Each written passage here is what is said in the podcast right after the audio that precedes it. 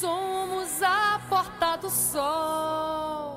João Pessoa tem 435 anos. Banhada pelo Atlântico, a histórica e ensolarada capital paraibana, fundada no dia 5 de agosto de 1585, nasceu nas margens do rio Sanhauá, afluente do rio Paraíba, que deu nome ao estado. E com o passar dos anos, a cidade, considerada como o ponto mais oriente de toda a América, foi se expandindo e se transformando. Mas quais foram as principais mudanças ao longo do tempo que a cidade enfrentou? A cidade de João Pessoa, ela sofreu um processo processo de grande urbanização, o que implica né, que a cidade primitiva, colonial e até bem avançada do império se limitava do ponto de vista urbano àquela região entre a lagoa e o, o rio Sanhauá, né, mais ou menos era aquilo ali que delimitava a cidade, né, e mais ou menos do bairro de Tambiá até o início do bairro de Jaguaribe, que hoje em dia é uma região central, já no final do século XIX e ao longo do século XX, várias regiões que eram rurais ou bairros de habitação esparsa, né, elas foram sendo conurbadas ao longo desse tempo. Esse processo todo levaram a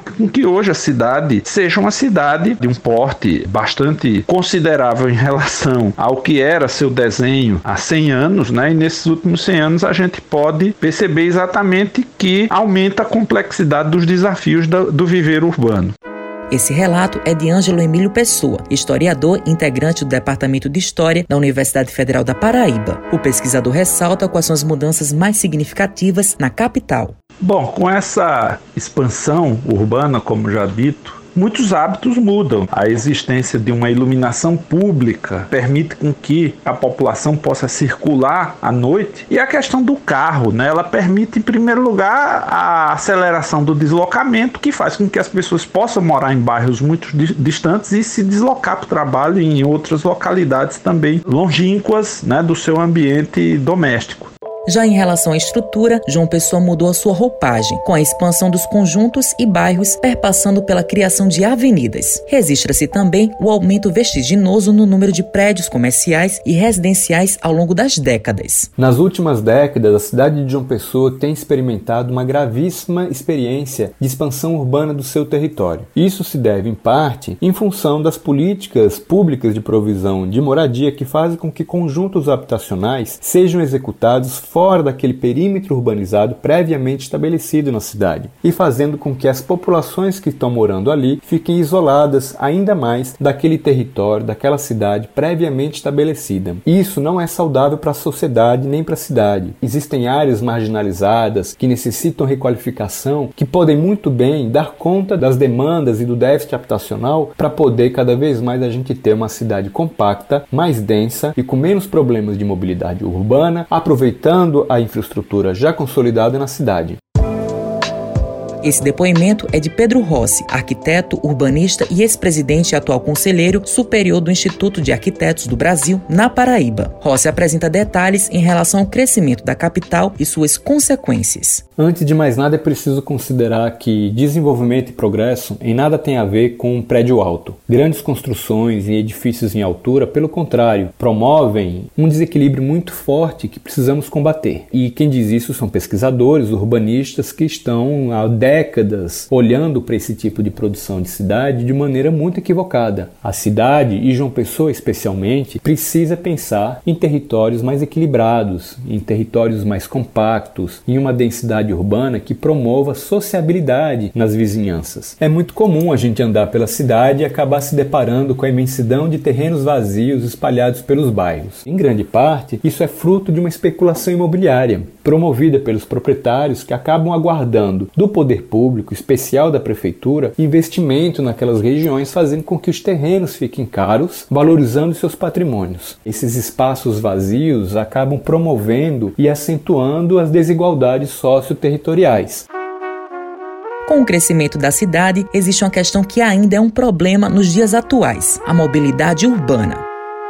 Quem traz mais detalhes é Nilton Pereira de Andrade, engenheiro civil e professor da UFPB do curso de Engenharia Civil da área de Transporte e Mobilidade Urbana. No caso específico de João Pessoa, tem duas situações bem interessantes, né? Que João Pessoa tem um pouco mais de 800 mil habitantes e está no tamanho que ainda é possível, né? Você trabalhar para que a gente tenha uma cidade com uma mobilidade boa. A gente não tem tido gestores que tenham essa visão do conceito correto de mobilidade e não tem feito propostas para adequar a cidade para esse sistema de mobilidade que ela precisa. Então a gente está perdendo tempo porque a cidade está crescendo. Daqui a pouco a gente vai ter um milhão de habitantes e entra prefeito e sai prefeito e essas políticas de mobilidade urbana não estão sendo seguidas. Por exemplo, de 2010 para 2019, João Pessoa cresceu, mas o sistema de transporte público de João Pessoa perdeu 45% dos seus passageiros. As pessoas não estão conseguindo se interessar por esse meio de transporte e estão procurando alternativas. Em contrapartida, em 2017, João Pessoa foi anunciada pela Unesco como cidade criativa, na categoria artesanato e arte popular, junto com Brasília, Paraty no Rio de Janeiro, além de outras 61 cidades escolhidas no mundo.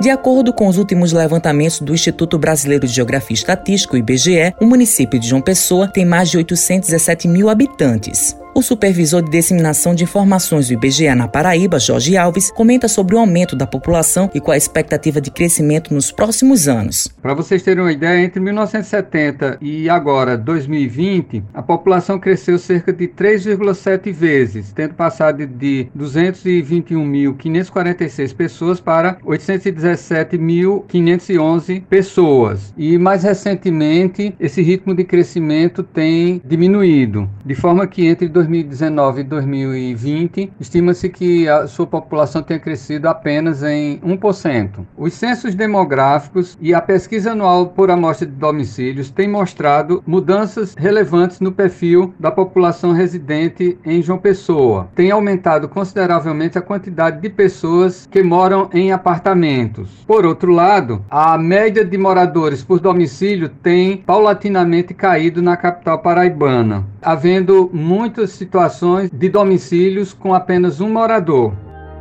A capital paraibana já foi considerada uma das cidades mais verdes, mas como será que está a preservação das reservas naturais hoje na capital paraibana? Nossa cidade é sem dúvidas bastante arborizada. Isso a gente percebe até quando viajamos, né, para outros lugares. Mas esse título de cidade mais verde foi dado a João Pessoa em 1992, na Eco 92, que foi no Rio de Janeiro, né? Quando então o prefeito da capital participou desse encontro e atribuiu esse título a ela, mas sem muitos dados né, científicos. Foi mais como um marketing para nossa cidade. Apenas a presença né, de muitos parques, praças que podem atribuir esse título a ela. Mas recentemente, no ano passado, a cidade de João Pessoa recebeu um prêmio, um prêmio Arbor e Urbe, que concedeu o título de cidade mais arborizada do Nordeste. Então nós podemos considerar sim a nossa cidade muito arborizada.